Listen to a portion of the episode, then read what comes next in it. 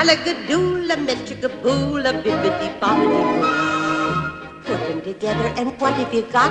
Bibbidi bobbidi boo. Sejam bem-vindos ao Bibi de Bobcast, o seu podcast sobre o mundo mágico da Disney.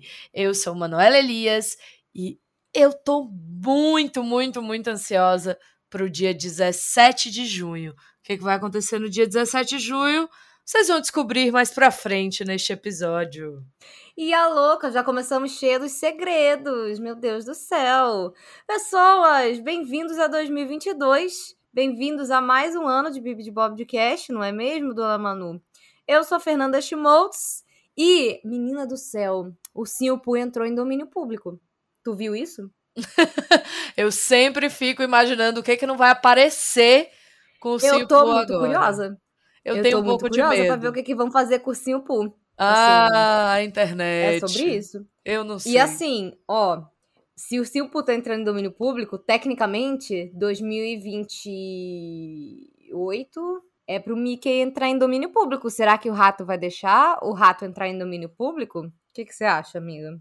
Amiga, isso nunca vai acontecer, a gente sabe. Toda vez que falta, tipo, meses pra ele entrar em domínio público, a galera vem e, e tranca o negócio por mais 10 anos, enfim. Os advogados do rato, né? Eles entendem do que eles estão fazendo ali, né? Mas enfim. Com certeza, com certeza. Agora, hoje o nosso episódio, né, Fê, é um episódio muito legal. É a nossa velha recapitulação do que foi e a nossa velha aí aposta do que é que vem, como é que vai ser. A gente vai falar de filmes, de parques, vamos falar também aí um pouquinho de séries, o que, é que rolou em 2021 e o que, é que vai rolar em 2022. E já vamos deixar aqui nossas apostas para o que, é que a gente está mais animada, não é mesmo? Com certeza, com certeza. Eu quero dizer que estou muito empolgada. Esse ano parece que novamente promete. Tem uma lista incrível de filmes novos que vão sair. Não sei vocês aí que estão nos escutando, mas nós aqui somos cadelinhas das animações, não é mesmo? E seguiremos só com projetos originais, amiga. Pela graça do Walt. Para a glória e alegria. Sim, sim, sim. Finalmente esse momento chegou. Agora, sem mais delongas, eu acho que a gente pode começar falando assim. Esse ano, né? Esse ano foi um ano bom. Eu gostei bastante. Sim, 2021 para Disney acabou não sendo um ano ruim, não, viu? Em quesito lançamentos. Quer dizer, teve coisas que não foram legais. Eu acho que, assim, por exemplo, o ano para parques não foi um ano muito bacana, principalmente para as pessoas que estão indo consumir aquilo, não é mesmo? Então, para o consumidor, eu acho que não foi lá um ano muito bom. Mas de filmes, até que a gente teve coisas muito bacanas, não é mesmo? Então vamos fazer um recap rapidinho aqui, porque a gente quer focar mais é no que vem pela frente, não é, minha gente? Exatamente. Lembrando que você sempre pode falar pra gente quais foram os seus favoritos e quais são as suas maiores expectativas e aparecer aqui no nosso episódio mensal do Correio do Rato, onde a gente lê os comentários de vocês, as mensagens de vocês e interagimos com isso, não é mesmo? Mandando seu e-mail para bibdebobdcast.gmail.com E vocês também podem seguir a gente nas redes sociais, a gente está no Instagram e no Twitter como arroba bibdcast. Chega lá, que sempre tem conteúdo extra, às vezes a gente faz live, a gente avisa se tiver algum problema com o lançamento dos episódios. E lembrando que agora nós seremos um programa quinzenal, pelo menos temporariamente, não é, Manu? Nossa ideia é lançar programas sempre no primeiro, na, na, primeira e na terceira semana de todos os meses aí desse belíssimo 2022. Já estamos aqui empolgadaça, já entregando aí um mês de janeiro redondinho para vocês. Então, manda suas mensagens que a gente adora ler vocês aqui. Vamos falar então de 2021, amiga. Como é que foi aí o ano na divisão? A gente pode começar pelos filmes, o que, você acha? Pode ser. A gente já abriu o ano com um filme da Disney Animation, não é mesmo? A gente teve Raya e o Último Dragão, que foi um filme bastante interessante, não é mesmo? Um filme aí que é de fantasia, um filme até bastante diferentinho para os padrões de Disney, não é mesmo? Ele foi um filme bem A gente fez um episódio sobre ele, quem quiser ouvir. Uhum, que é maravilhoso, inclusive. Não é mesmo? Só voltar aí que a gente falou dele com, com bastante cuidado, carinho, não é mesmo? Mas ele é um filme bem de ação, não é mesmo? Ele não é um musical. Aliás, ele só teve um musical, né? No ano passado. A gente só teve um musical no ano passado. Meu Deus, já é ano passado. Gente, que grande loucura. É Sim. nós já tivemos, nós só tivemos o um musical, mas Raya abriu o ano mostrando que a Disney vinha falar mais uma vez de mulheres fortes nas animações dela aí para as próximas gerações, o que foi bem interessante e é uma animação esteticamente muito completa muito bonita que vale muito a pena ver. Então, se você ainda não viu, corre lá no Disney Plus, vai ver Raya e depois escuta o nosso episódio especial. Sim, com certeza. É um filme que vale a pena assistir, ele é diferente, mas vale a pena vocês darem uma, uma chance, se vocês ainda não assistiram, não é mesmo? Ele é um filme com uma mensagem muito lindinha, especialmente aí sobre. que é muito, acho que, atual para os dias de hoje, né? Especialmente, uma época em que todo mundo não quer ouvir o próximo, todo mundo quer brigar, e ele traz uma mensagem de união muito bonita. É um design fantástico, uma criação de mundo assim gigante, uma das, um dos maiores mundos que a Disney criou aí para um dos seus filmes. Ele é lindíssimo e é realmente uma coisa que vale conferir. Então, se vocês ainda não assistiram, vejam. Ele estreou em janeiro, não foi, amiga? Foi. Acho que foi em janeiro. Eu tenho quase certeza que foi em janeiro. é, exatamente. Foi, eu lembro que foi a primeira coisa que a gente viu do ano. Olha, de relevante, assim, de filme, a próxima coisa que a gente teve foi Cruella, não foi? Em maio? Foi. Ai, eu arrisco dizer que esse foi meu favorito, viu, amiga? Amei demais. Ai, acho que foi o meu também. Sim, é um outro episódio excelente aqui do podcast, que vale muito a pena vocês escutarem depois de assistir o filme. É a nossa review de Cruella, gente. A gente adorou fazer e é um filme muito, muito, muito legal, mostrando mais uma vez aí que os vilões da Disney são ai, inesquecíveis e maravilhosos. São nossos grandes queridinhos, né? São, são. A gente ama, a gente adora e é isso aí. E eu acho que Cruella entregou meio que tudo. Assim, Cruella entregou muito. Ninguém tava pondo muita fé. Mas eu vou falar que eu era uma das pioneiras aqui, que quando eu vi que o filme se passaria nos anos 70 e teria uma estética punk, eu falei assim, gente, vai todo mundo surtar com a Cruella. E não deu diferente, não é mesmo? Cruella foi um dos grandes lançamentos aí do ano, que todo mundo ficou viciado, todo mundo ficou comentando, só se falava nela, não é mesmo? Emma Stone, maravilhosa, super carismática, fez um excelente trabalho como Cruella. Emma Thompson junto com ela, que entregou aí uma vilã da vilã, uhum. que, meu Deus do céu, essa mulher é uma lenda. Ah, é. Essa mulher é uma lenda. Ela estava incrível. Eu adoro que ela. Nossa, é, é a calma com que ela era. Com que ela fazia a baronesa, que é essa personagem que acaba sendo mega, mega psicopata, né? Uhum. Gente, foi muito gostoso de ver esse embate aí das duas no filme. Também tem episódio aqui.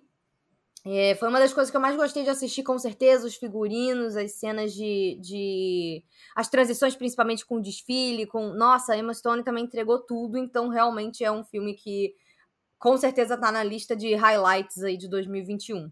Ah, com certeza, com certeza. E depois de Cruella teve o quê? Luca! Ah. No dia 18 de junho, foi véspera do meu aniversário, nós ganhamos esse presentão aí da Pixar. Foi o único lançamento da Pixar do ano, não é mesmo? Porque a Pixar normalmente ela faz assim: um ano ela lança um filme, no outro ela lança dois. O cronograma dela geralmente é assim.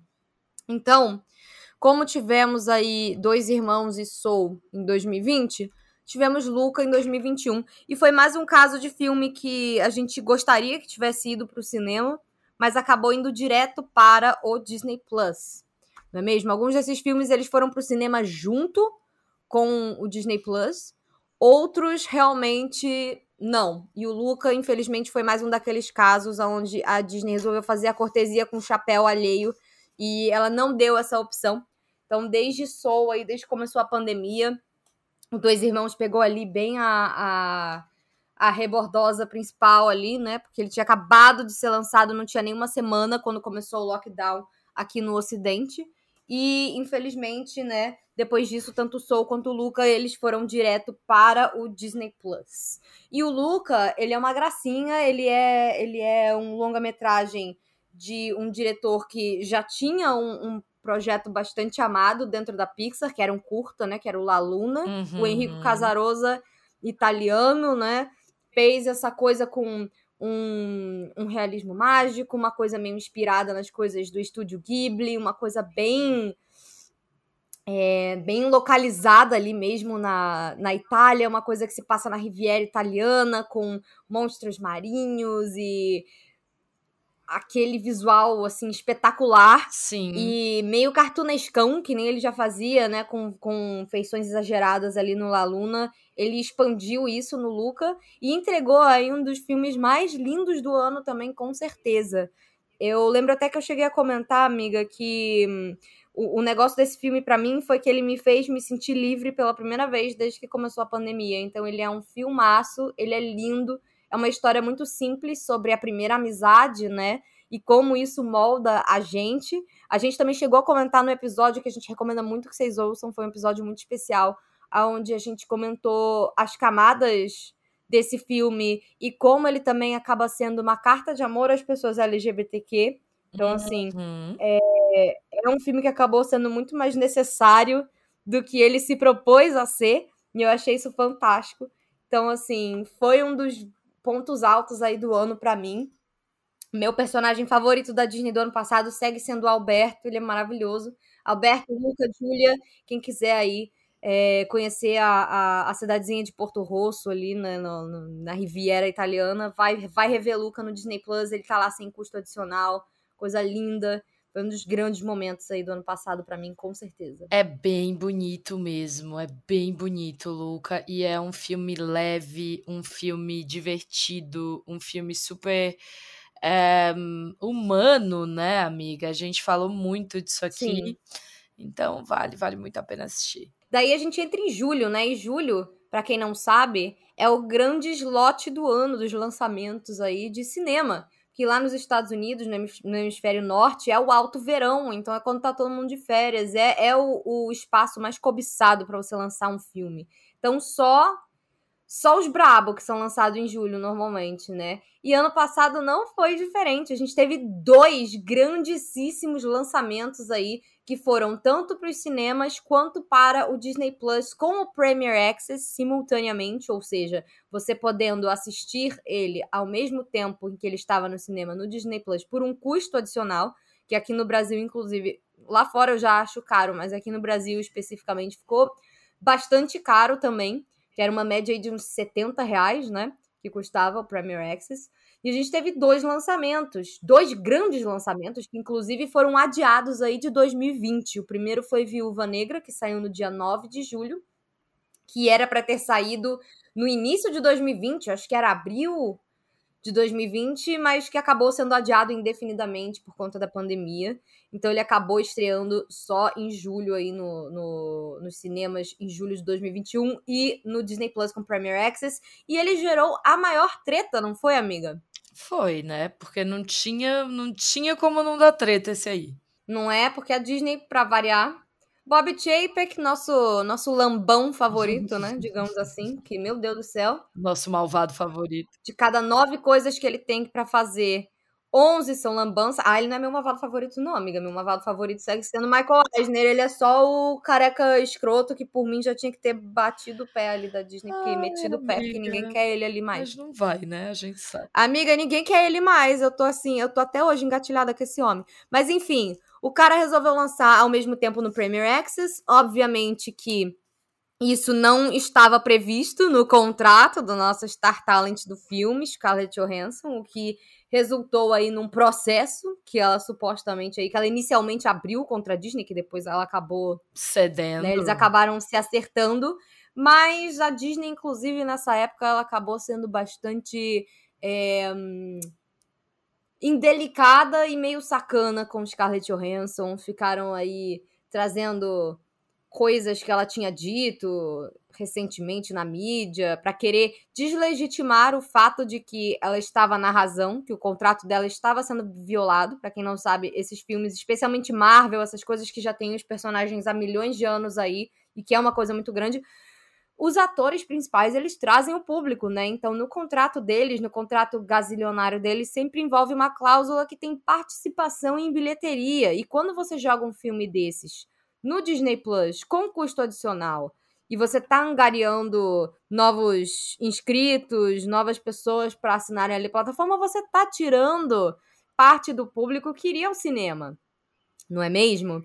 E só que, tipo assim, não foi combinado nada com ela. O Bob Chapek virou e falou assim: vamos lançar no Disney Plus também. Eu lembro que nessa época, inclusive, o Bob Iger, que ainda não tinha saído da Disney, também já tinha comentado que, tipo, ah, eu não teria feito da forma que ele fez, porque ele realmente passou por cima do contrato que ele tinha, o que levantou, inclusive, a maior confusão nessa época, em julho do ano passado, porque é, começaram a rolar rumores de que Emma Stone gostaria de fazer a mesma coisa por causa do Cruella, e Emily Blunt também por causa do Jungle Cruise, que saiu logo em seguida. Então, assim, uhum. é, além da Disney já ter meio que feito coisas duvidosas aí desde o início da pandemia com seus funcionários, começou a dar uma sacaneada aí no consumidor também em vários várias coisas diferentes que a gente depois comenta. Aquela coisa, né? É, ficou aquela imagem de que a Disney tá mais querendo pegar qualquer centavinho que cair no chão do que de fato se preocupar com seus colaboradores, com seus clientes e tudo mais. Então, vamos combinar que Bob Chapek deu uma certa manchadinha aí na imagem,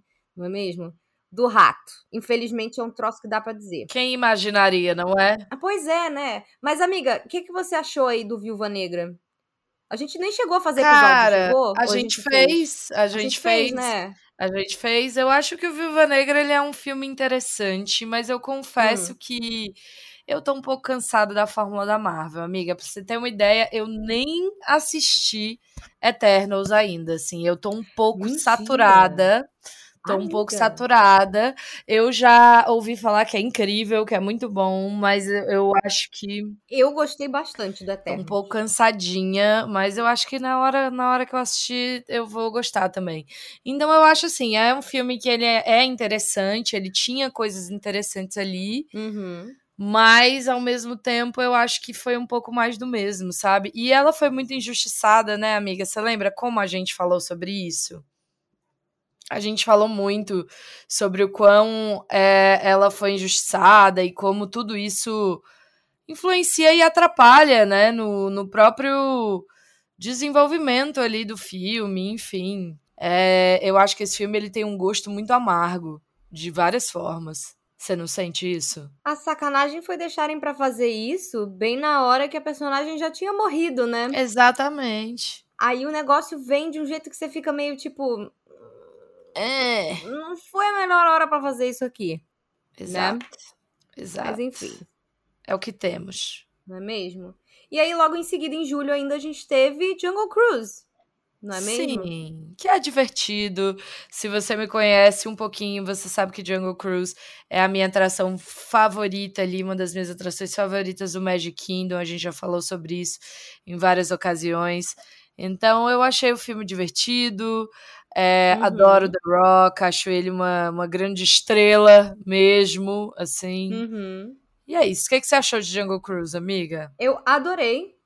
Eu achei que ele foi um filme que a gente precisa ver mais coisas nesse estilo na Disney. Ele segue aquela ideia do Piratas do Caribe, por exemplo. Eu acho que ele conseguiu juntar o que deu certo no Piratas do Caribe e o que não deu certo no Mansão Assombrada do hum, Ed Murphy, não é mesmo? Então, ele pegou dois atores muito carismáticos, a própria propaganda né, do, do filme, toda a, a parte de marketing do filme foi muito boa porque assim como os seus personagens no filme, a gente tem dois mega star talents aqui, que são a Emily Blunt e o Dwayne Johnson. Uhum. Eles botaram os dois, os dois personagens, eles ficam implicando um com o outro durante o filme, e eles botaram os dois para ficarem meio fazendo disputinhas bestas no, no, no marketing. Então, tinha pôster que é, lançavam as duas versões, né? Então tinha um que a Emily Blunt ficava tampando The Rock, no outro o The Rock tampava a Emily Blunt.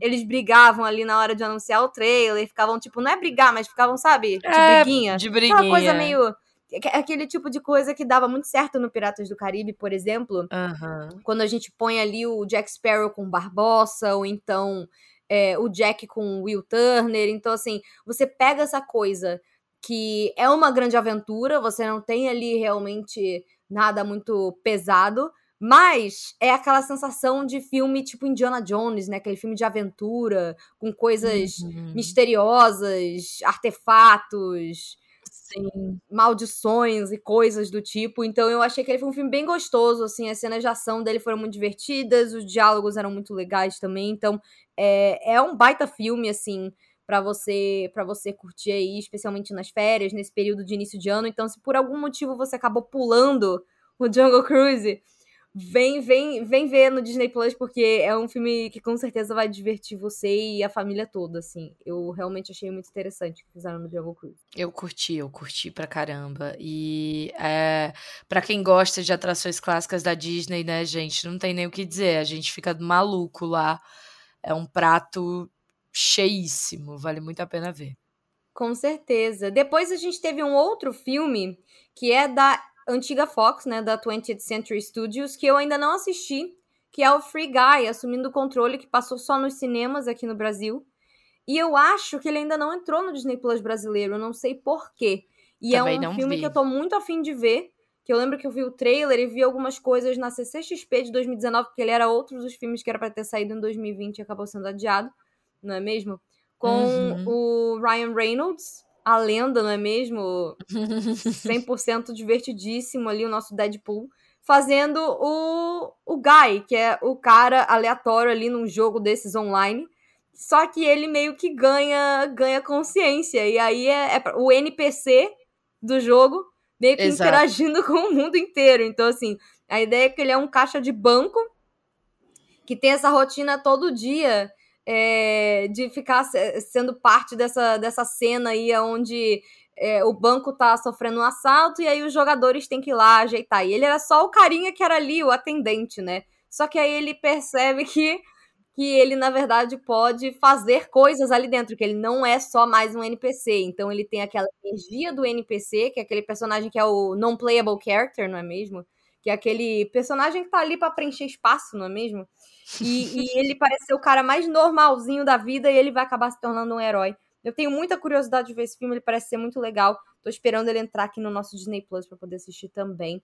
Mas ele saiu no cinema. Você assistiu no cinema, gente? Algum de vocês aí? Manda e-mail, conta aí pra gente também, que a gente tá bem curioso sobre esse filme, né, Manu? Sim, sim, eu quero muito saber como é que foi. Daí em setembro tivemos Shang-Chi, a Lenda dos Dez Anéis, mais um filme da Marvel, porque o mundo pode estar acabando, mas filme da Marvel nunca vai faltar, não é mesmo? Nunca vai faltar, gente. Aí é isso que eu quero dizer. Nem esse aí eu também nem vi, ó. Nem passou pela minha cabeça. É Você porque ele assistiu, também amiga? passou só no cinema, né? Ah, ele entendi. chegou uns 40 e poucos dias depois no Disney Plus. Então, assim, é, ele estreou nos cinemas em setembro e no Disney Plus ele chegou em novembro. O que Uhum. aconteceu com o Shang-Chi? Eu cheguei a começar a assistir ele, mas é porque eu quis aproveitar o home theater da, da tia do John, não é mesmo? Ela tem um home theater gigante. A gente queria muito ter ido ver no cinema e tal, então aquela coisa chata, mas não tinha, ainda não estávamos totalmente vacinados, então não fomos. E aí resolvemos assistir, mas nesse dia a internet começou a dar defeito e a gente não conseguiu continuar.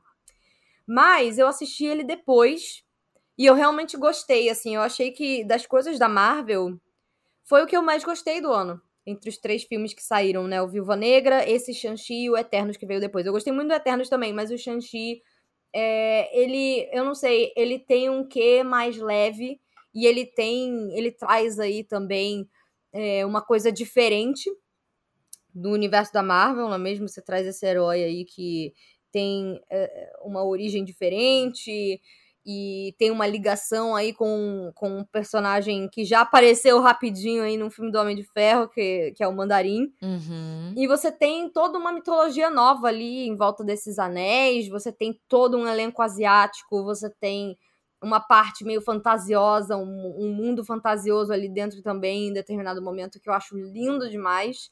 Então, assim, Uhum. você tem Simu Liu, né, de protagonista, que eu achei que ele mandou super bem. A gente tem Aquafina, cara. Aquafina É, a Aquafina sempre rouba a filme, cena. Né? Essa mulher é tudo. Ela é Então, muito assim, boa.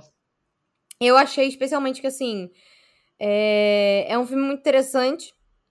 Ele é muito divertido. E ele tem algumas das melhores cenas de ação do ano, assim. Eu achei que ele foi realmente muito espetacular. Assim como eles fizeram com o live action de Mulan, eles investiram muito ali num, numa vibe artes marciais é, de filme chinês. Então eu achei sensacional por causa disso, né?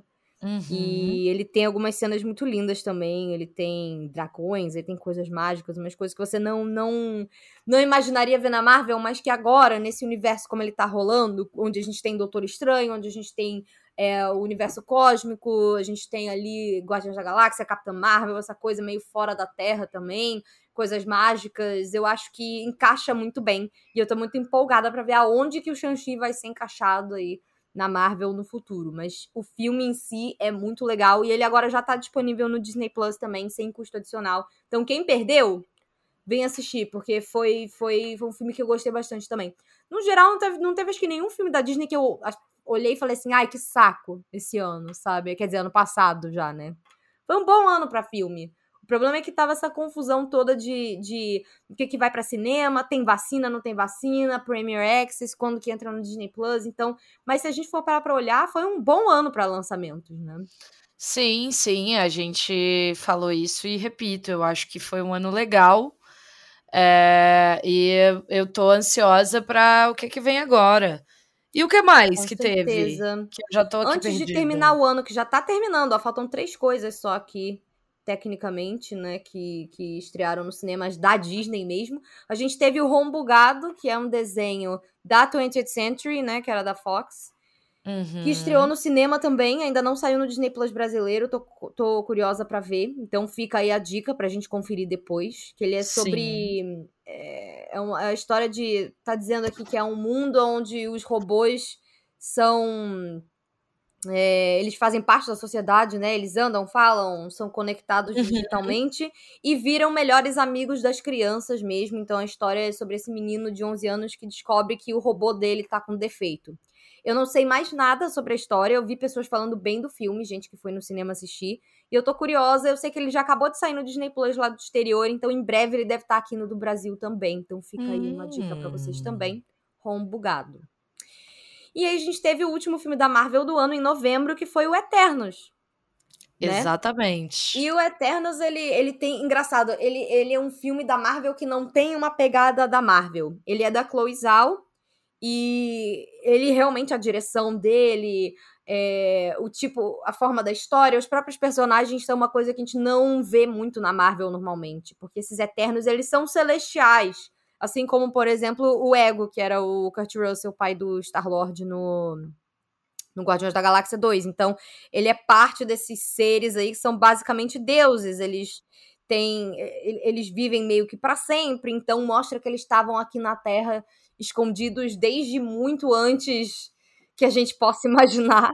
Então, ele, ele é um filme que ele não segue bem uma cronologia, né? A gente vai e volta muito no tempo. Ele tem muita coisa que a gente não imaginaria ver num filme da Marvel. Muita gente achou chato, muita gente amou.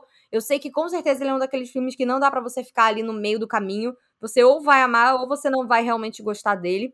Não vi meio termo quanto a isso. Mas eu achei ele um filme muito interessante. Independente de você gostar ou não, é algo legal de você assistir. Por quê? Porque esses personagens, eles têm uma pegada mais dos heróis da DC.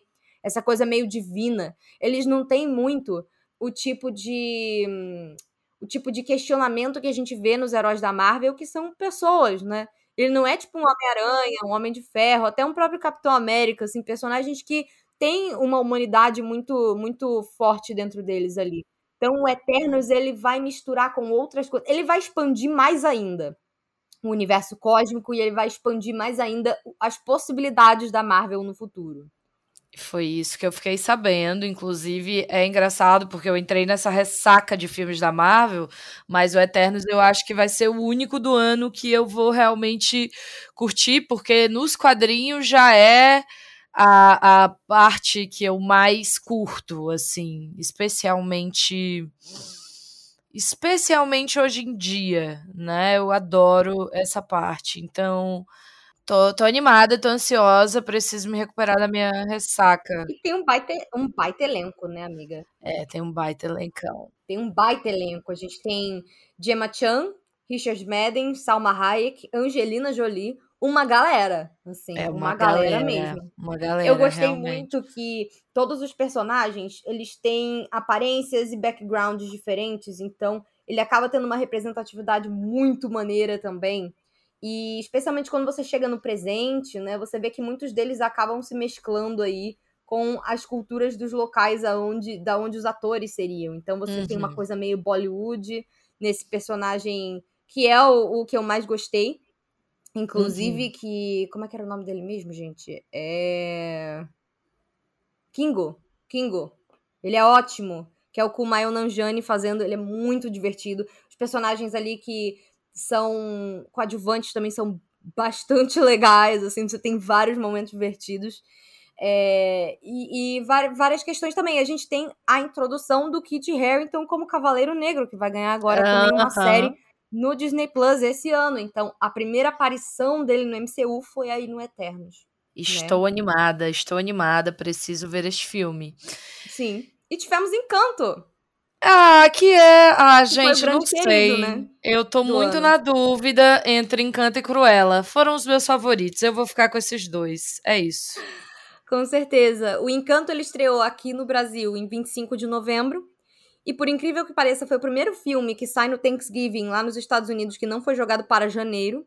Foi um milagre a gente receber esse filme junto com os Estados Unidos, o que foi um grande presente, porque esse filme ele, ele, ele foi uma delícia, assim. E eu tô bem chocada com a recepção que ele tá tendo no Disney Plus, inclusive, porque ele saiu 25 de novembro nos cinemas, 24 de dezembro, em véspera de Natal, no Disney Plus pro mundo inteiro também. Então, tudo saiu na mesma data, tanto pra gente quanto lá na matriz da Disney nos Estados Unidos, né? E eu tô impressionada com a boa recepção que Encanto teve, principalmente com fãs de Disney. É a primeira vez que eu vejo as pessoas querendo ver e rever e rever e rever o filme várias vezes. Tipo, a gente tá gravando esse podcast no dia 2 de janeiro. O filme saiu no dia 24. Eu sozinha já vi umas três vezes o filme no Disney Plus.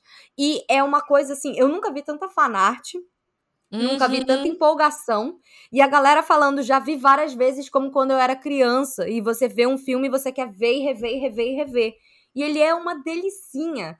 Eu acho principalmente. A gente acabou de gravar um episódio também sobre Encanto, que já está disponível para vocês. É o episódio anterior desse aqui, não é mesmo? Então, se você estiver ouvindo ele depois, você pode voltar e ver nossas impressões sobre Encanto, que foram muito boas. Foi um filme, assim, muito gostoso. E o que eu gosto mais nele, e que eu amei também no Luca, é a simplicidade da mensagem, mas a- o poder que ela tem quando ela é bem executada. Isso é uma coisa bem, sei lá, que me remete a Walt Disney, sabe? Disney no início. Que, tipo assim, Branca de Neve não tem nenhuma grande bizarrice. Branca de Neve é tipo, ah, é a princesa que tá sendo ameaçada pela vilã, ela foge, a vilã vai querer lá é, envenenar ela e tal, e, ela, e é isso, assim. A história é sobre ela meio que, ah, encontrando esses anões, né? Os anões ali tem, tem ele- eles criam uma relação de afeto, de família com a Branca de Neve, aí tem o príncipe que ela, que ela gosta e não sabe se vai encontrar de novo, depois é isso, enfrentamos a bruxa felizes pra sempre, sabe? Mas é a forma como a história é contada, e aqui no Encanto também. Então, quem quiser aí dar uma conferida no podcast, a gente altamente recomenda. Mas falando bem rapidinho aí para não para não deixar vocês, né, por acaso se alguém não viu nada do Encanto, não sabe o que é, é a história de uma é uma história de uma família mágica que tem poderes mágicos na Colômbia e todo mundo menos a protagonista, que é a Mirabel, tem poderes e aí a magia da família deles ali da vila acaba sendo ameaçada e essa personagem que é a única que supostamente não tem é a única ali que não não não tem esses poderes também que vai é, se aventurar aí para tentar resolver e salvar a família dela. E é uma mensagem muito linda, assim, é realmente uma coisa sobre o seu papel dentro da família, não só como você se enxerga, como os outros te enxergam. É uma história que tem muito a ver com essa época de fim de ano, de dia de ação de graças, de Natal, que nem a gente comentou no podcast. Então, corre lá para ouvir, porque é, é, é, um, é um filme que é extremamente, assim, tocante. Ele é um musical, como a gente comentou, as músicas alugaram triplex na minha cabeça, a gente já comentou sobre isso também. Não dá pra parar de cantar. Temos músicas do Lin-Manuel, então assim, é, foi o ano do Lin-Manuel, né, amiga? Ah, gente, foi, né? Ele arrasou. Eu, eu sempre digo isso. Como o Lin-Manuel Miranda, ele é, ele é um excelente é, diretor de filme, ele é um excelente letrista, né? Muito melhor uhum. Do que ele é cantor ou bailarino ou ator, inclusive. E aí. É, é, é muito interessante você ver isso, assim, porque você vê isso no In the Heights. Você vê isso no próprio Hamilton, né? É, apesar do Proshot ser com ele e uhum. dele ser o, o protagonista, você vê que ele se você tiver a oportunidade de ver outros Hamiltons, você sabe que outros atores, né? Eu vi Hamilton ao vivo no West End em Londres, e o ator que fazia Hamilton, ele era infinitamente melhor que o Lin-Manuel Miranda, mas assim, Nossa. É, mas assim, o Lin-Manuel Miranda, ele é, ele é médio, ele é médio, mas você tem ali um, ato, um diretor e um letrista realmente ele fora... tem um dom ali, né? É, um é dom o talento dele é, é o muito dom do grande. storyteller. Não, é, é lindo. Você ele vê. É um storyteller. Ele é, ele é. Você vê Tic Tic Boom, por exemplo, que tá na Netflix. Ai. Você vê. Ele fez Tic Tic Boom. Então tem vídeos dele na internet ele fazendo o Jonathan Larson. Então você vê ele fazendo o Jonathan Larson, você vê o Andrew Garfield fazendo o Jonathan Larson, não tem comparação. Uhum. É um chute na cara. Mas ele dirigiu o filme e o filme é brilhantemente dirigido por ele. Então eu acho que é isso, assim. O filme é incrível, tá?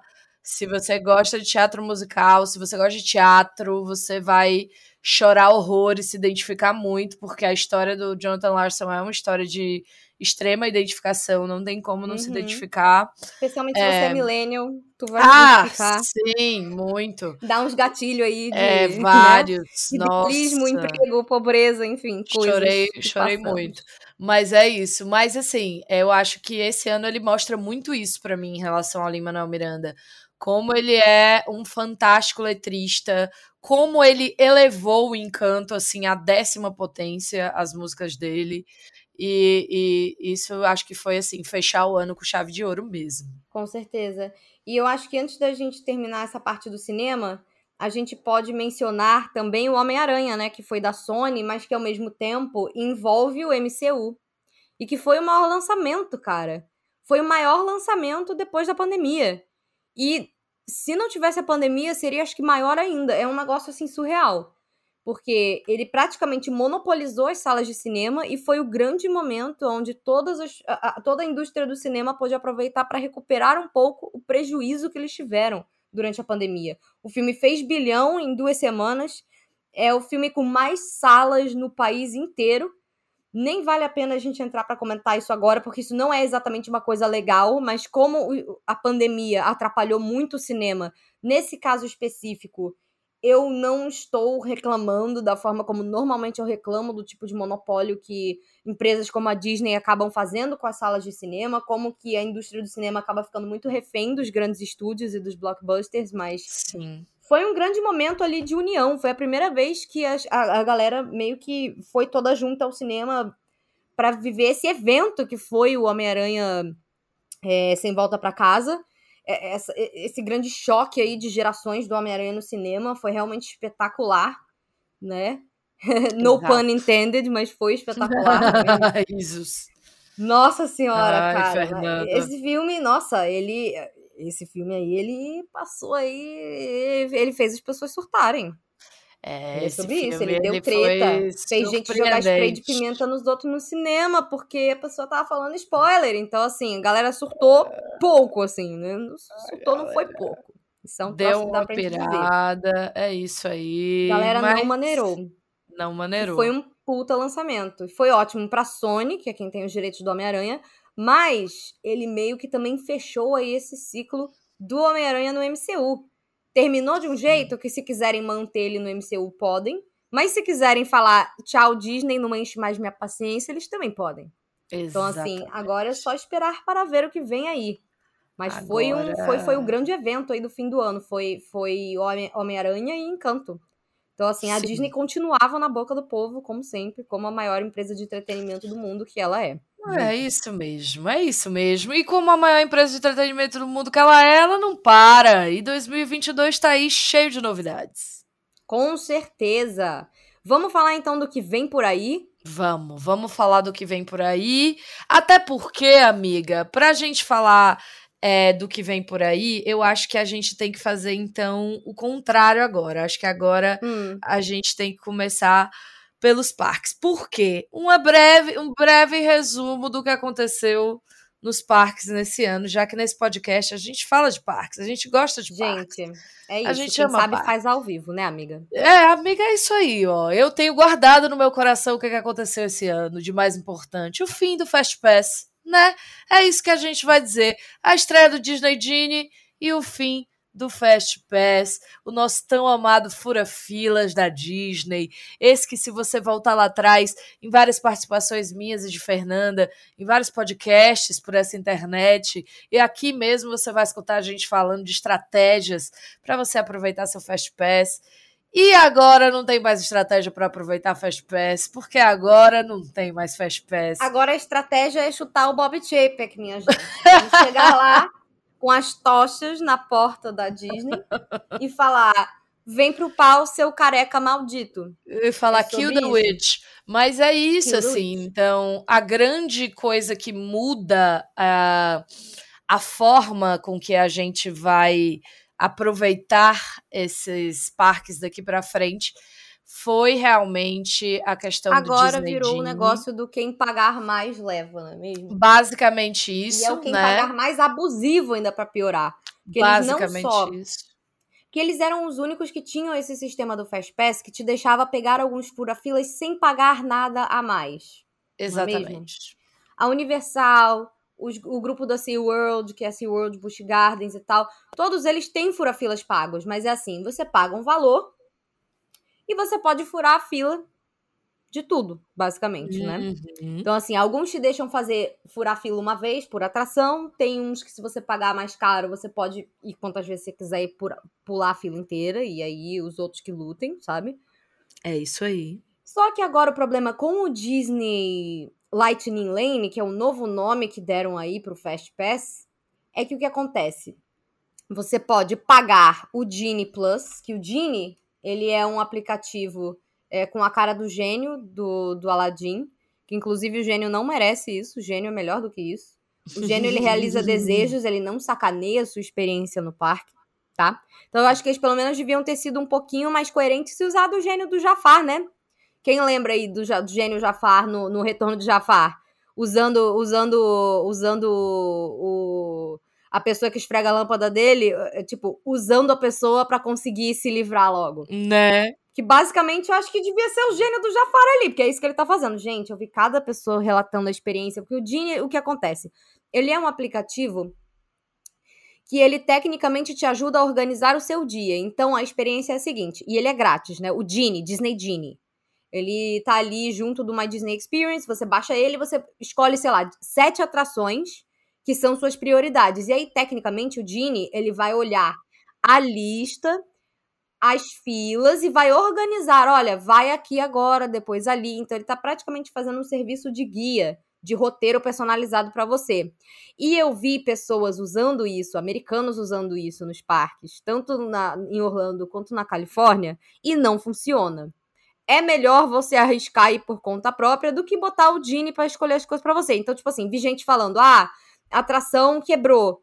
Ele não atualiza e te deixa ali na fila. Ou então, ah, vai em tal lugar. O lugar não tá aberto, sabe? Tipo, ah, você tá chegando, você botou que suas prioridades são atração X, Y e Z.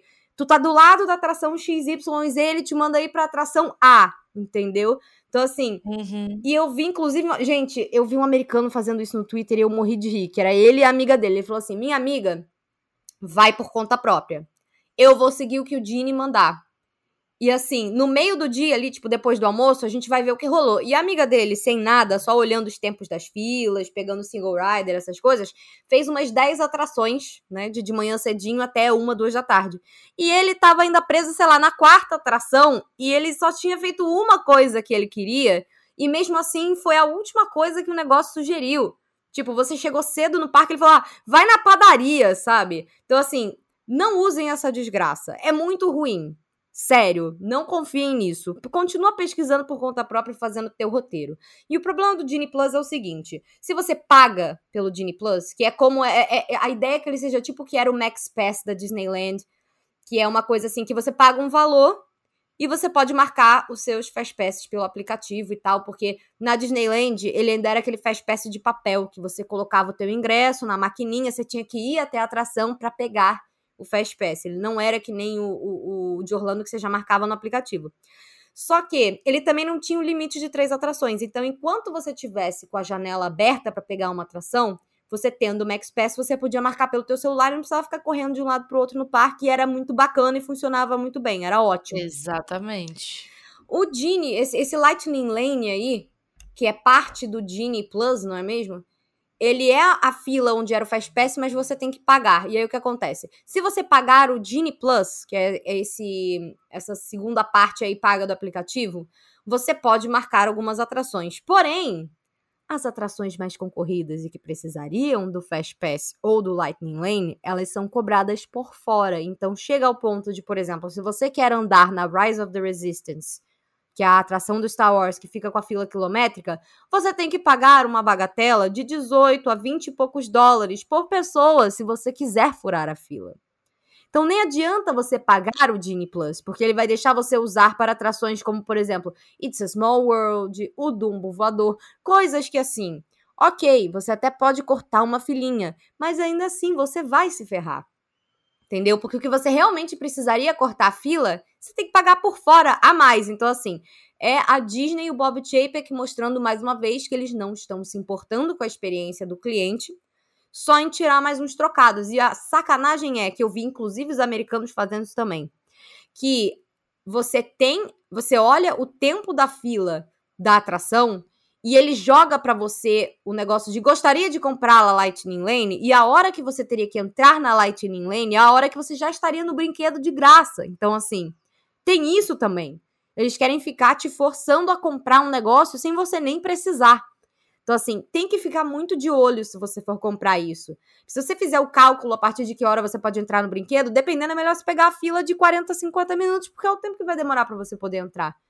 Então, assim, eles estão tentando enganar as pessoas e a experiência está horrorosa. Eu não vi uma pessoa falando bem dessa desgraça e o estadunidense, ele é um povo chato com isso, né?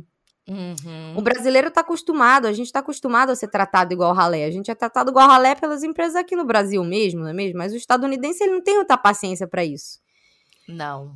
E meu Deus do céu, eu não vi uma notícia boa sobre esse Lightning Lane, sobre esse Genie. O povo falando que as filas estão cada vez maiores, que a experiência tá horrível. Cancelaram o, por exemplo, o Medical Express, que era aquele ônibus que levava as pessoas do aeroporto para os hotéis da Disney ficava dentro da Disney. E aí eu já vi gente compartilhando print do Uber que custa, sei lá, 60 dólares e não cabe todas as tuas malas ali. Então, assim, a Disney tá cancelando todos os serviços que eram parte do que, do que fazia com que a experiência de imersão fosse mágica, em troco de economizar uns centavos. Sim, acabou Extra Medical Hours, acabou pass anual da Disney World, né? Ah, é, é não, não, agora se você não mora mais na Flórida, tu só pode pagar o passe que é quase 1.200 dólares, assim. Você não pode pagar o mais barato, mesmo que tu more do lado ali. Se tu mora na, na, na, na linha depois ali da fronteira do estado, tu se fudeu, amado. Então foi um ano muito complicado para realmente quem gosta dos parques, né? E isso sem tirar que esse ano a Disney World fez 50 anos, né? Você tem ali o aniversário de 50 anos. Então, como é que você coroa no aniversário de 50 anos com esses eventos, né? Bem complicado, ficou bem ruim para Disney esse ano. E aí Ano que vem tem mais, então eu, Nossa, eu tô.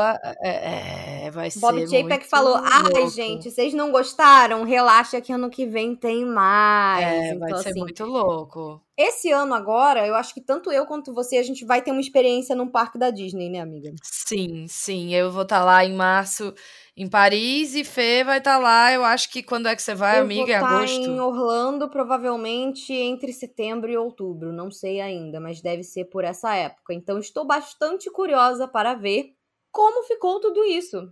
Porque parece que atrapalhou demais. Assim, eles cortaram muita coisa. Dava para fazer um podcast só sobre isso. Só que a gente tá tendo que passar rápido ainda, não é mesmo? Mas resumindo aqui, coisas importantes também que abriram na Disney World em 2021. A gente teve agora, bem no finzinho do ano, em 18 de novembro, o Drawn to Life, que é o novo show do Cirque du Soleil, com mistura aí, que foi em parceria com o Imagineering e que mistura os acrobatas da Cirque du Soleil com personagens animados da Disney. Uhum. E isso eu lembro que quando eu vi o anúncio, é, parecia surreal e eu tô muito curiosa para ver. Então já tá passando lá no, no Disney Springs, não é mesmo? Uhum.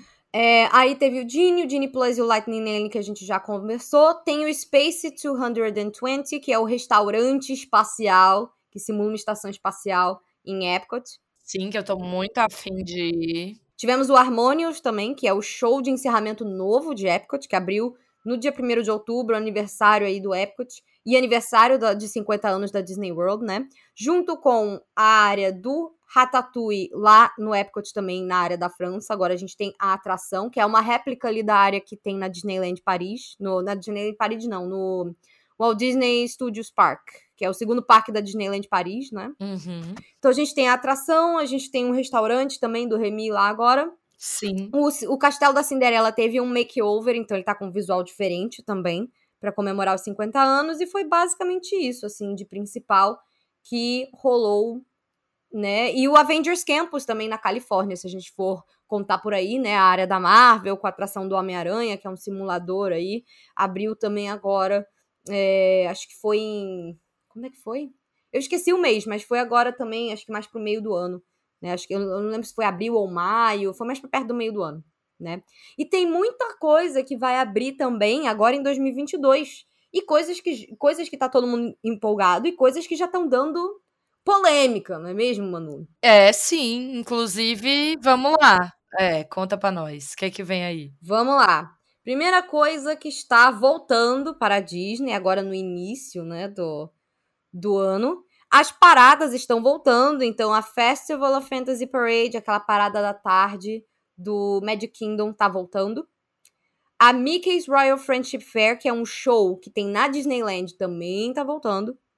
Então, assim, Alguns tours selecionados também já estão voltando, que são aqueles tours tipo Kiss to the Kingdom, aquelas coisas para quem quer visitar os bastidores, quem quer fazer aquelas coisas que são pagas à parte. Tudo isso tinha sido encerrado por conta da pandemia. As paradas demoraram um pouquinho mais para voltar, porque eles tiveram que fazer um casting e ensaiar todo mundo de novo, não é mesmo? Então, por isso que demorou um pouquinho para voltar. Né? E aí, olha, de atração, tem uma coisa, suposta, duas coisas supostamente aí que tá todo mundo empolgado. A primeira, que é a que eu mais quero, inclusive, é o Guardians of the Galaxy Cosmic Rewind, que tá marcado agora para o meio do ano de 2022. Não tem a data ainda, só tá falando summer. Então pode ser a partir de maio, junho. Geralmente é junho, julho, né, que abre a atração nova. Sim. Que é uma montanha russa simulador dos Guardiões da Galáxia que vai abrir em Epcot. Epcot, enfim, só ganhando os upgrades, não é mesmo? Só, ele ainda tá na vibe de se tornar um dos parques mais incríveis, né? Que eu acho que quando terminar, gente, Ele, ele, já é meu super favorito. vai assim. ser. E eu acho que assim, eles escolheram só as coisas que eu gosto mais pra abrir em Epcot, né? O Ratatouille, agora também o Guardiões, ia ter o Mary Poppins, que foi adiado por causa da pandemia. Então, assim, tá ficando um negócio espetacular, vamos dizer. Vamos né? dizer. Que eu já amava o Epcot pelo que ele era antes, mas eu tô gostando que estão entrando algumas é, propriedades intelectuais novas aí da Disney também lá dentro. Eu acho legal. Sim. É bom ter um pouco disso também, não é mesmo? E essa montanha russa, ela vai ser super diferente. Ela vai ser super imersiva. É, o carrinho dela é um daqueles que, Que se gira. né? Então ele anda pra frente, pra trás, ele simula ali junto com a tela. Então é uma atração que eu acho que vai lembrar um pouco, um pouco. O Gringotts do Harry Potter, né? Uhum. A ideia é meio que essa, mas ele vai ser ainda assim uma montanha russa, Sim. né? Uma montanha russa sem looping, mas uma montanha russa rápida, então ele vai dar essa sensação de você estar aí junto com os guardiões em uma aventura espacial. Eu acho que vai ser ótimo. Eu sei que eles já terminaram de filmar as coisas para atração, porque eles estão filmando o filme agora, inclusive, o volume 3, então o James Gunn falou que eles já filmaram as coisas também para atração, então ela vai abrir aí no meio do ano. E a outra atração, atração grande, é o Tron Light Cycle Power Run, que é uma réplica, né, um que nem fizeram com a atração do Ratatouille da França, é uma réplica de uma atração que até então é exclusiva da Shanghai Disneyland. E é a atração que todo mundo mais comenta, que é uma montanha russa do mundo de Tron, numa moto, então o carrinho é super diferente. E ela tem área externa, área interna, com aquele visual cheio de neon e escuro, né? No, no escuro, cheio de coisas neon, futurista, bem, bem vibe Tron mesmo.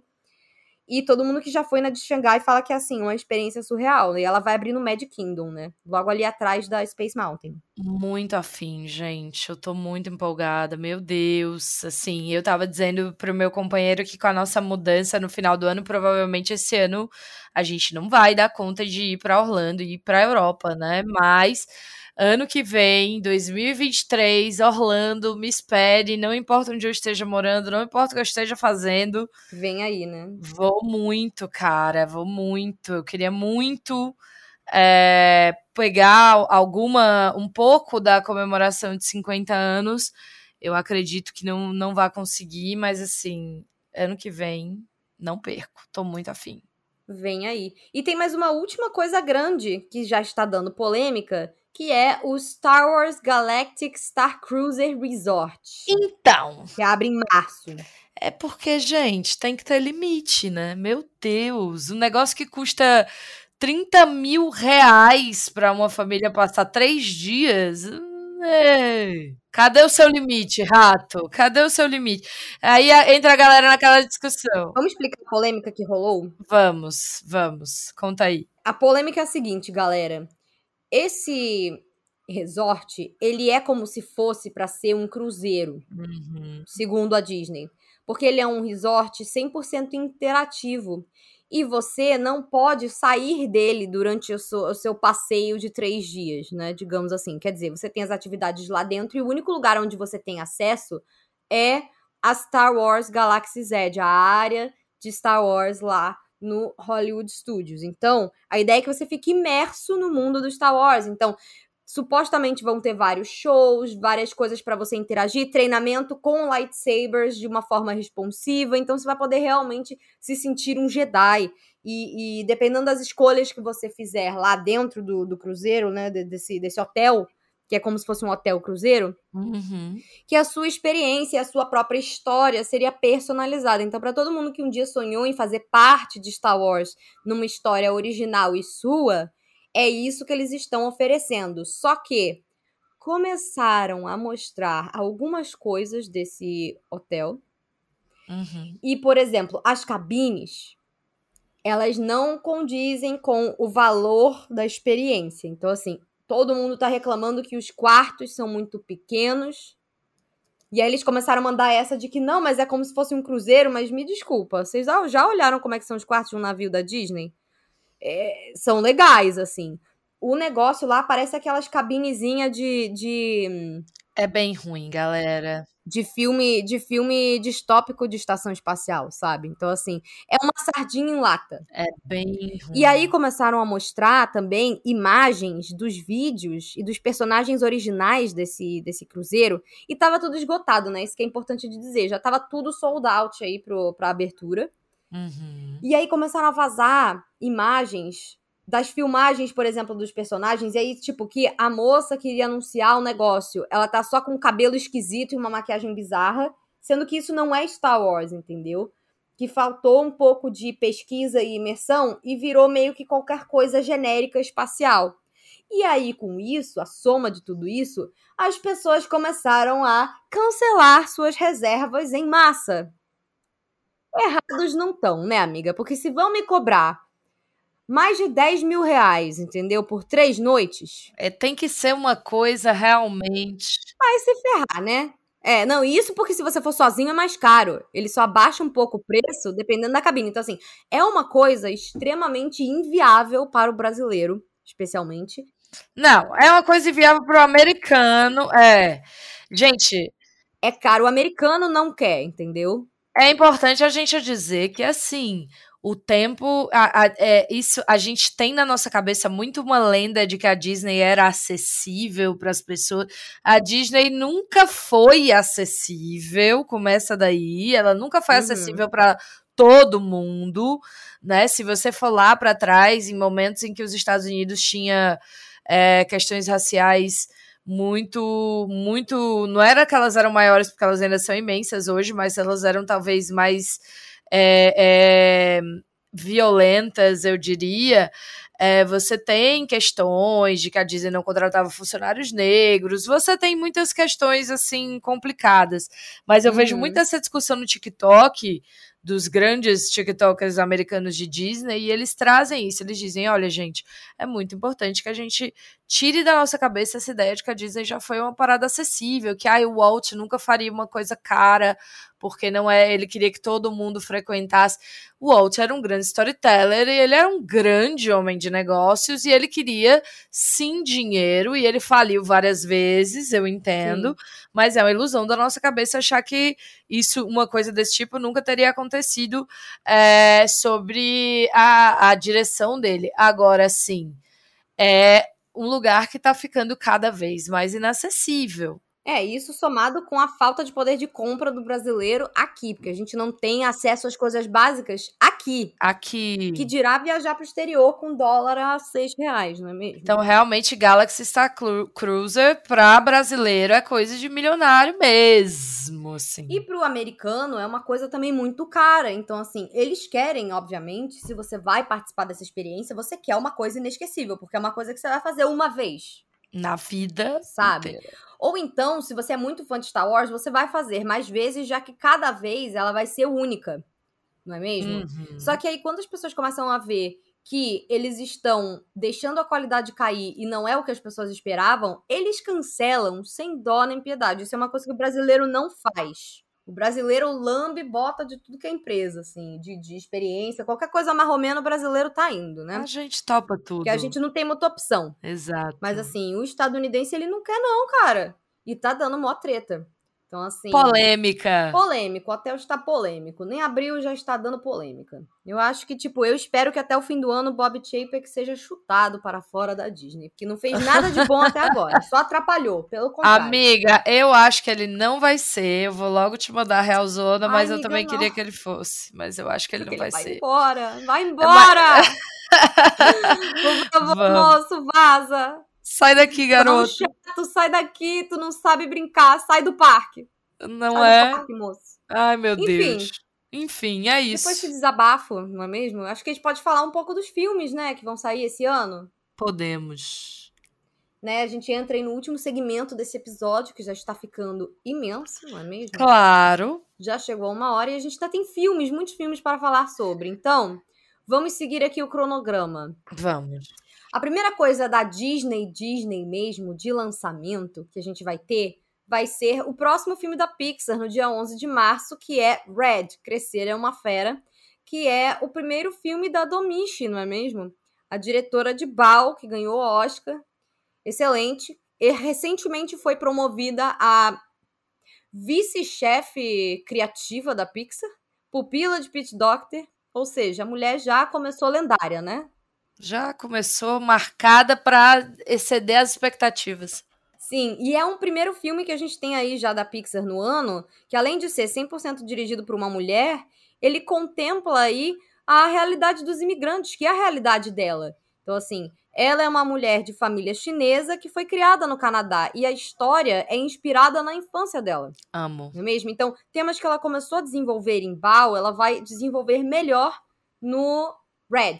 Então, qual é a história? Você tem essa menininha, que é a Mei Lin Lee, que é o nome dela, não é mesmo? É, que tem uns 12, 13 anos, eu acho, no máximo. E que a família dela, que mora lá no Canadá, não é mesmo? É, tem uma, uma maldição meio peculiar ali. Que chegando em uma determinada idade, todo mundo meio que se transforma num panda vermelho. Então, toda vez que ela perde o controle das emoções dela, ou seja, quando ela fica muito nervosa, quando ela fica é, com vergonha, quando ela fica feliz demais, ela se transforma num panda vermelho gigantesco. E óbvio que isso vai trazer um milhão de confusões para a vida dela, não é mesmo? Das amiguinhas dela também. Eu adorei também quão representativo desse filme. Até as amigas da, da, da May são de etnias diferentes. Uhum. E é uma coisa que vai se passar nos anos 2000, porque é sobre a infância dela. Então a gente vai ter essa nostalgia para quem era pré-adolescente e adolescente nos anos 2000. Então, assim, já me sinto mil por cento contemplada por esse filme. Já me sinto o quê? Pronta. Pronta. Estou prontíssima. Vejam o trailer. Parece que vai ser uma aventura aí muito divertida. E é, no final das contas, eu acho que é uma grande metáfora para quando você é adolescente, seus hormônios estão à flor da pele, e o que mais você quer é não chamar a atenção. Você não quer que te zoem, sabe? Então, quanto menos você puder se destacar de uma forma ruim, melhor. Melhor. E aí, quando você vira um panda gigante toda vez que as suas emoções fogem do controle, obviamente a gente vai ter um baita filme aí sobre crescer. E principalmente para você crescer quando você não tem a fisionomia e a cultura do lugar onde você está. Do lugar onde você está crescendo, né? É.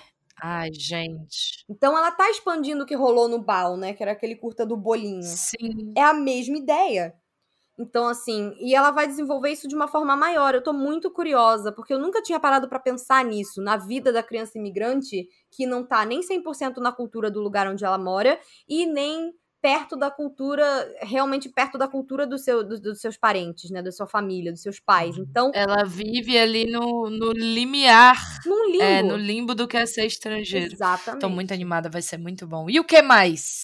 Depois, no dia 6 de maio, temos aí o que eu estou mais empolgada para ver da Marvel, que é Doutor Estranho no Multiverso da Loucura. E esse filme, ele acabou de sair um trailer, eu não sei se você viu, amigo. Inclusive, eles lançaram esse eu mesmo vi. teaser trailer aí na cena pós-créditos do Homem-Aranha. Uhum. É mesmo? Que o Doutor Estranho estava no filme do Homem-Aranha.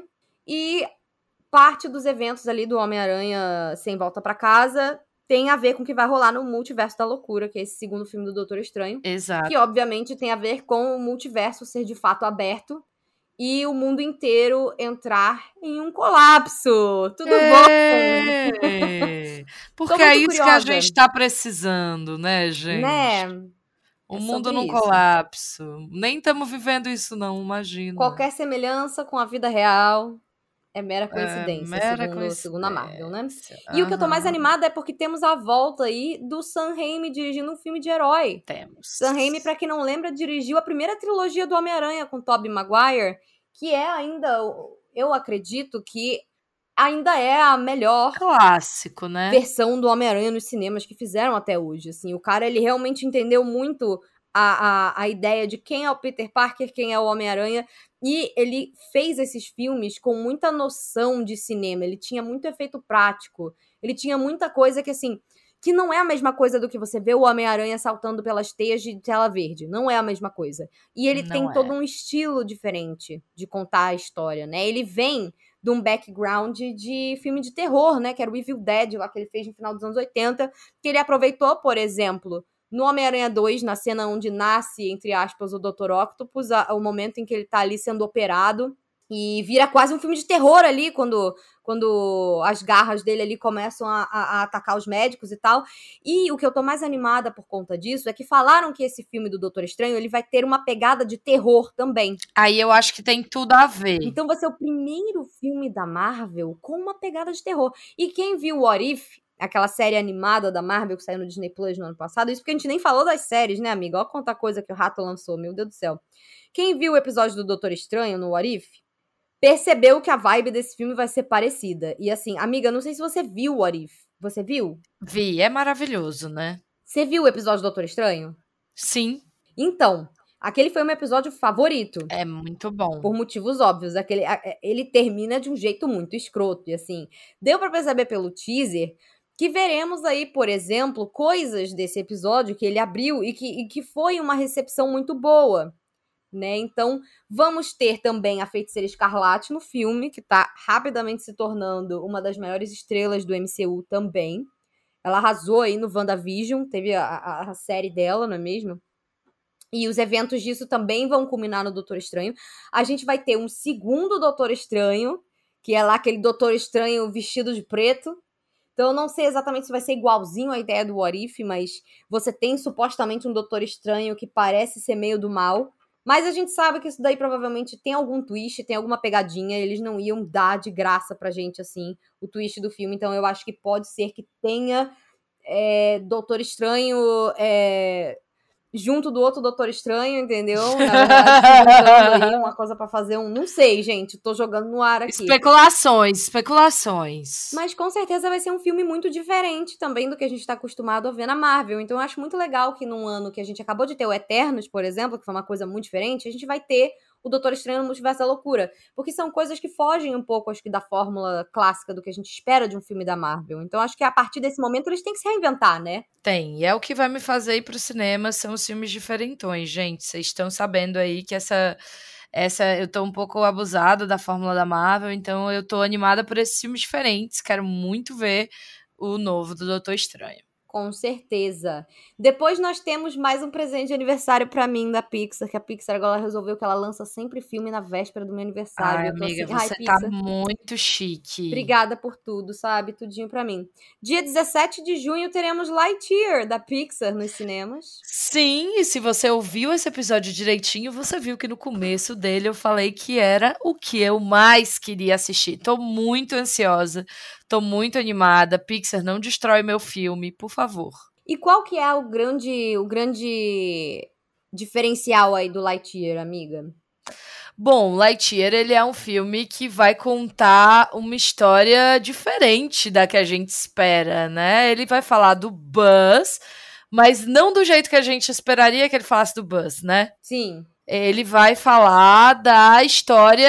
é- Como é que você chamaria isso, amiga? É um prequel? Na verdade, eu acho que é uma coisa. É quase meio que um Inception, digamos assim. O que acontece? A ideia é que esse Lightyear não seja o Buzz Lightyear, o boneco do Andy que a gente tá acostumado a ver no Toy Story. Exato. Mas assim, se no mundo de Toy Story, por exemplo, a ideia é essa, se existisse, né? Porque a gente sabe que o Buzz Lightyear, o boneco, ele veio de uma propriedade intelectual desse mundo aí do Toy Story. Então assim, se a gente morasse no mundo do Toy Story, como que rebutariam a história do Buzz Lightyear pra se tornar um blockbuster pra gente assistir?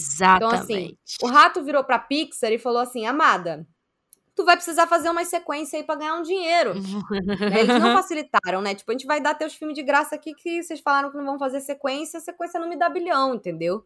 Se não for sequência, não me dá o bilhão. Então eles falaram: ah, é? Pois muito que bem, então. Toma aí o, la o, la o Latinha, Buzz Latinha. Latinha. E é meio que o que eles fizeram no Toy Story 4 também. O Toy Story 4 ele subverteu em 2019 muitas coisas do que a gente conhecia como fato na franquia Toy Story. E eu acho que assim, se é pra continuar tocando em certos materiais, que seja pra gente enxergá-los de outras formas. Então o Lightyear, ele vai ter um visual que é um pouco mais é, realista. Ele vai ter uma história que é um pouco mais realista. Ele vai ser um grande sci-fi. É basicamente tipo assim: se no mundo do Toy Story se o Christopher Nolan fizesse um filme do Buzz Lightyear. É sim, um filme do Buzz Lightyear. É, eu também tenho essa, essa sensação. Ele viajando pelo espaço, a gente já sabe que Zurg vai ser o vilão, tá? Então quem não sabia aí, Ai, tá gente. confirmado, tá? Fica sabendo Então vamos agora. ver aí que vai rolar com Zurg, entendeu? Mas já meio que confirmaram que vai ter o Zurg no filme, que ele vai ser importante. Temos aí um Buzz Lightyear que parece estar cheio de problemas Uhum. é, internos. Então temos cenas de Buzz Lightyear na janela, olhando lá na estação espacial, contemplando a vida, não é mesmo? Então teremos um Buzz Lightyear contemplativo Sim. e menos engraçado. E teremos um Buzz Lightyear interpretado por um grande Star Talent, não é mesmo? Porque se esse Buzz Lightyear não é o boneco, não faz sentido colocarmos o Tim Allen para dublá-lo, não é mesmo? E quem teremos aí de, de Buzz Exatamente. Lightyear, amiga? Você lembra? Amiga, não, que eu sou péssima de nomes, mas quem é que vai fazer? Me conta. Gente, teremos Chris Evans, o Meu Capitão América. Deus, é o Chris Evans. Eu tava com. Sabe o que que eu tava na minha cabeça? Ah, Eu tava com o Chris Hemsworth, Hemsworth na minha cabeça. é, pois é. Você sabia que era um dos Chris da Marvel, né? Eu sabia algum Chris aí, algum Chris. É. É Mas o melhor Fernanda Chris, assim, na data. minha opinião. O Evans é o meu favorito. o Evans é o melhor Chris. Pois é. Meu favorito era o Pratt, mas aí ele virou um Trump Minion maluco. Então, assim, aí no caso a gente, né, deixa pra lá, amor. Deixa pra lá. A gente gosta do Chris Evans, que ele só fica passeando com o labrador dele no Twitter falando coisas no Twitter, militando no Twitter. Correto Tá está ele. ótimo. Correto está ele. não é mesmo?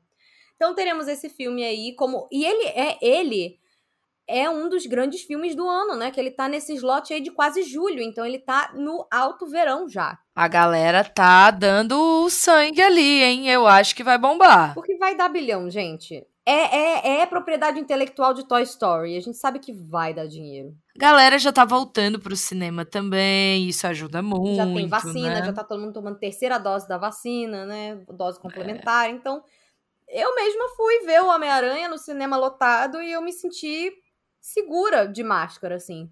Não fiquei comendo pipoca, porque eu não sou maluca.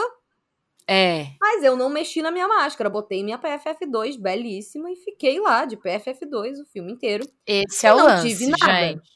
Esse é o lance, não, não mexer nada. na máscara. Exatamente. Tipo, que a galera, agora, eu não tô vai, entendendo por que, que a galera tá comer pipoca, amor, aí tu vai tu Mas eu pegar COVID. Eu não tô entendendo não... porque que a galera tá indo comer pipoca. Eu não tô entendendo porque que estão deixando a galera comer pipoca no cinema, porque gente. o cinema tá quase falindo, amada. O cinema meio que chegou Amiga... no ponto que ele tá mandando todo mundo pro inferno mesmo, e, tipo assim, me dá um dinheiro porque eu tô tô tô, tô afundando aqui. Eu sei, mas é meu Deus, gente, é o óbvio, né? Que não era para poder Sim, comer pipoca não era situação. pra poder, mas o povo tá comendo.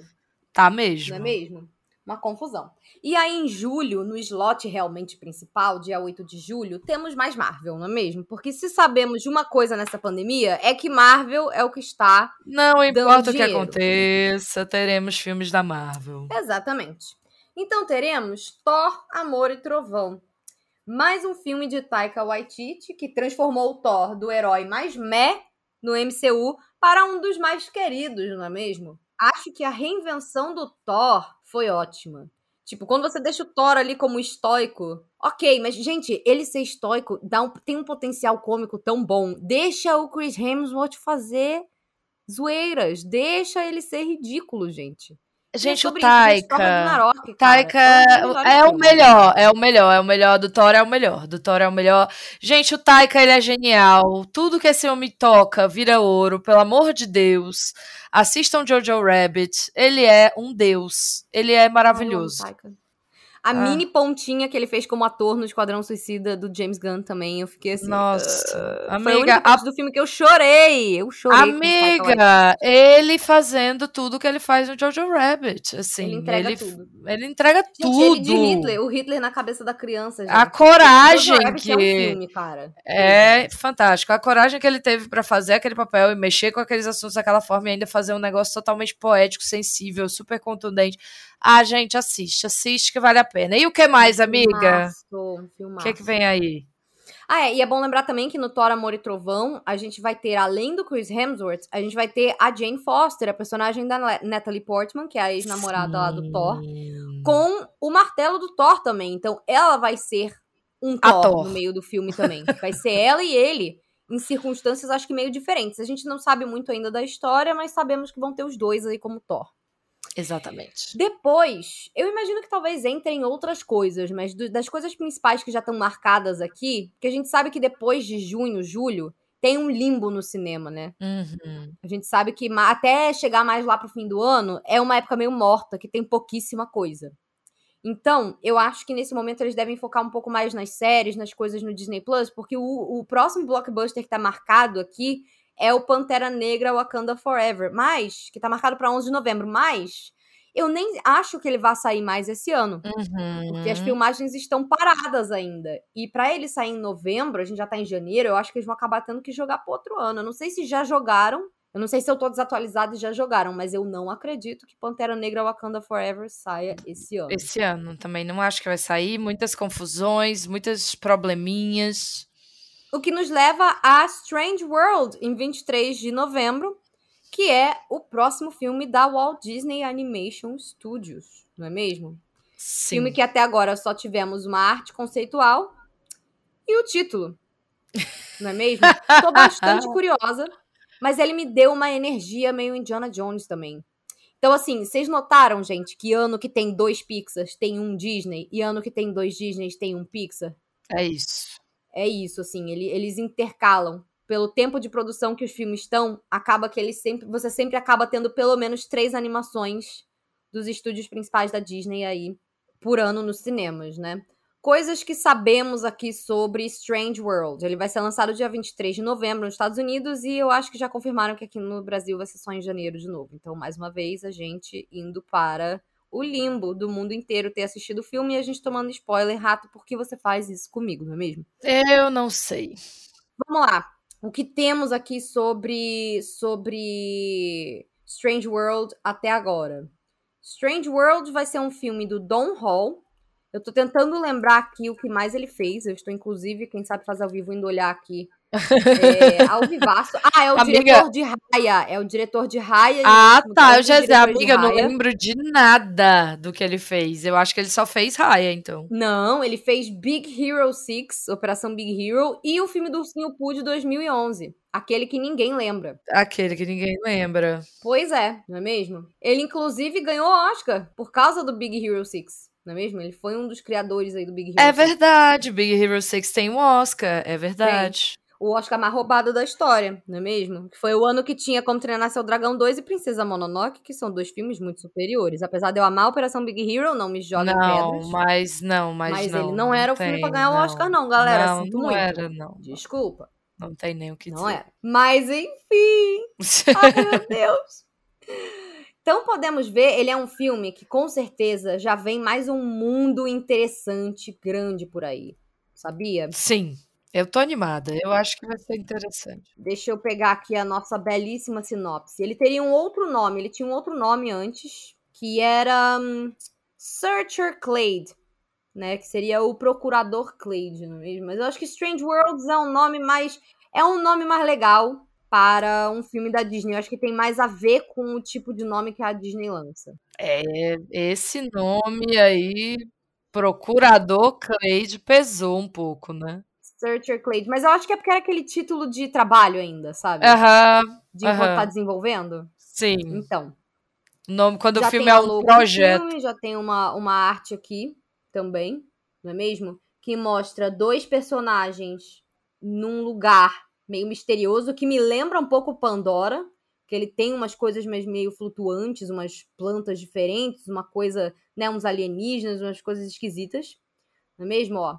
E a sinopse do filme fala aqui, ó, que é um filme original de ação e aventura, e ele desbrava uma terra desconhecida e traiçoeira, da onde, segundo, né, a Disney, criaturas fantásticas aguardam os lendários Clades, que são uma família de exploradores cujas diferenças ameaçam atrapalhar sua recente e mais crucial missão. Ou seja, mais um filme de família disfuncional. Veio aí Encanto Parte 2, galera.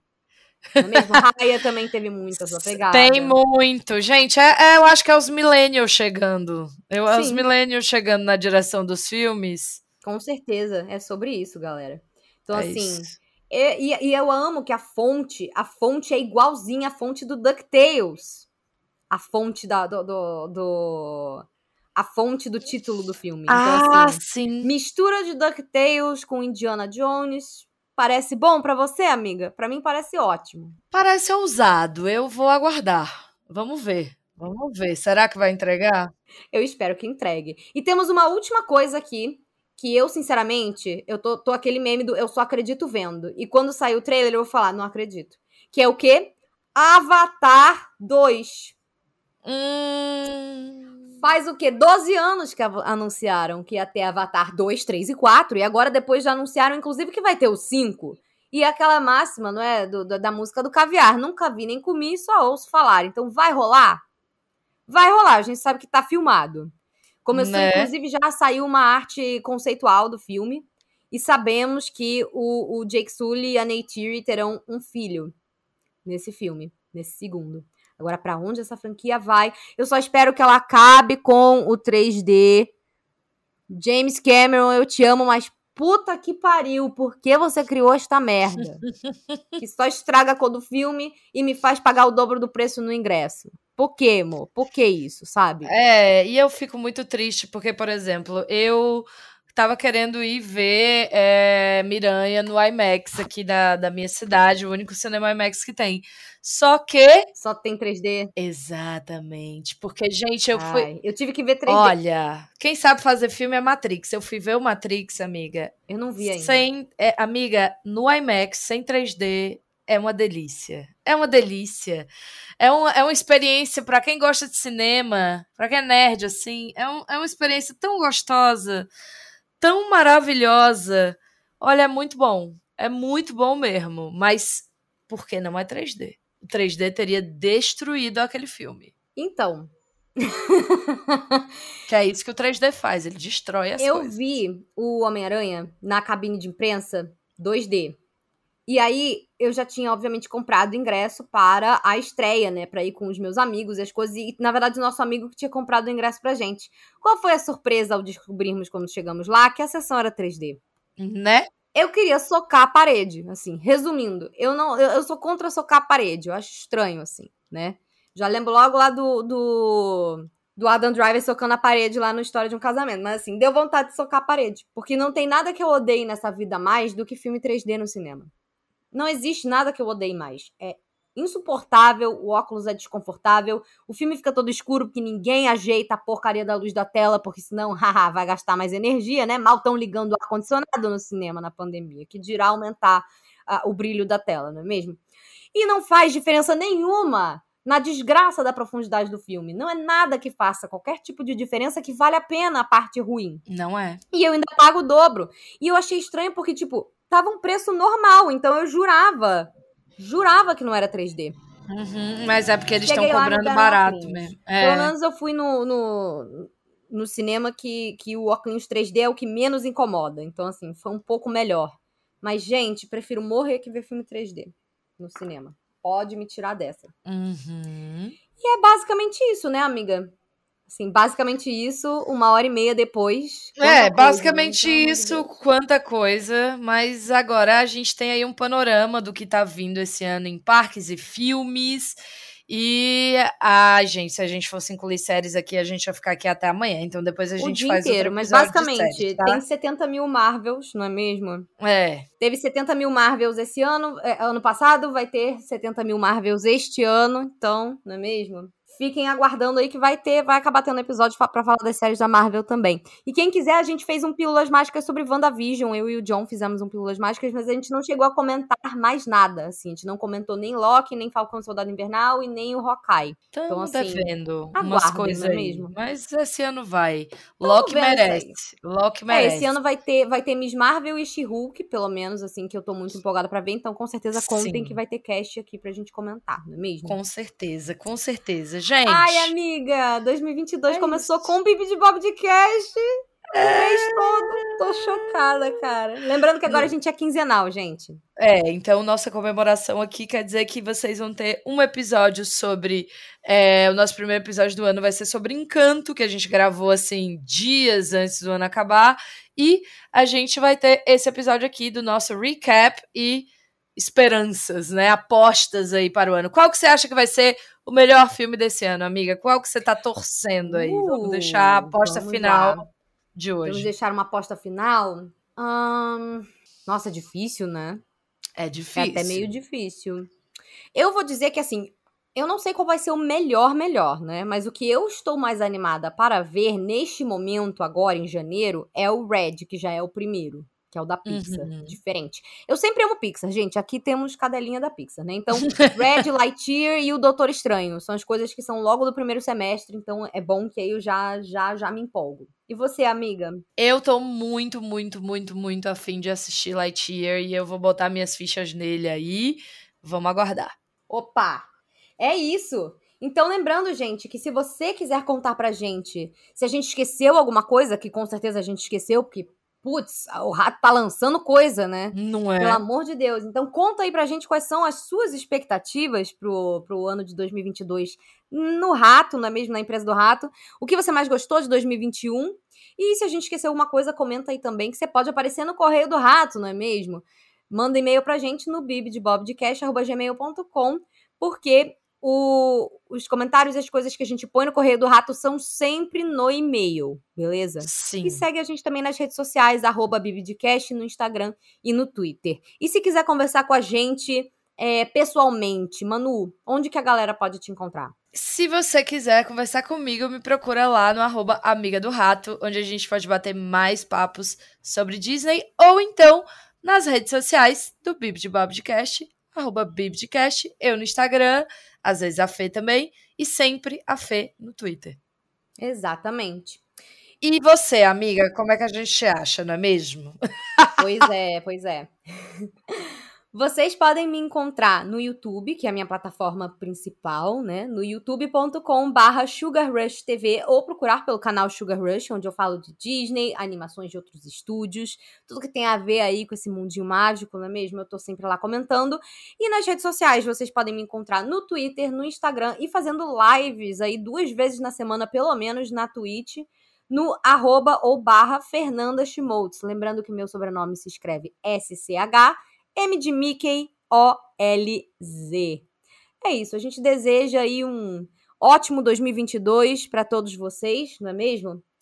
Muita saúde, tomem as vacinas, se cuidem, continuem usando máscara e hashtag fora Bolsonaro. Não importa em quem você vai votar, a sua posição política, o que importa é que a gente tem que chutar Bolsonaro para a lata do lixo. Sim, e aqui fica a nossa, a nosso apelo para os nossos é, maravilhosos ouvintes que têm 16 anos esse ano e acima, que não puderam votar nas outras eleições, mas que nessa vão votar. Vocês têm um trabalho muito importante de salvar o país de vocês da ruína. Então, por Com favor. certeza regularizem a sua situação eleitoral. Tá bom, meus amores. É isso. É, muito obrigada por terem ouvido a gente até aqui. A gente se vê nos próximos. Um beijo e tchau. Tchau, galera. Bibidi, Bobidi, Boo!